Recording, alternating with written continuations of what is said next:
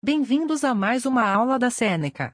Lembrando que todo o nosso conteúdo está disponível gratuitamente no www.senecaja.com. Acessem. Hoje vamos falar sobre Barroco, estrutura e linguagem. Definição de conceptismo e cultismo.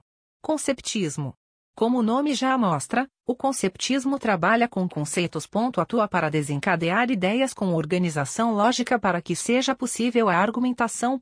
O objetivo central é fazer com que o receptor, ouvinte/leitor, aceite e entenda a mensagem de forma lógica.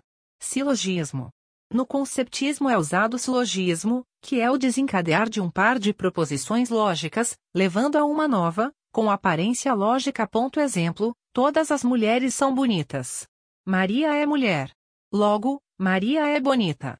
Cultismo. O cultismo também foi uma característica barroca. Caracterizado por usar palavras requintadas e cultas. Figuras de linguagem se fazem presentes. Estrutura. No período barroco, duas formas de literatura foram produzidas no território brasileiro: sermões, representados pelo padre Antônio Vieira, uso da prosa com base no conceptismo. Poemas, representados por Gregório de Matos, uso de sonetos e com base no cultismo. Chegamos ao final desse episódio.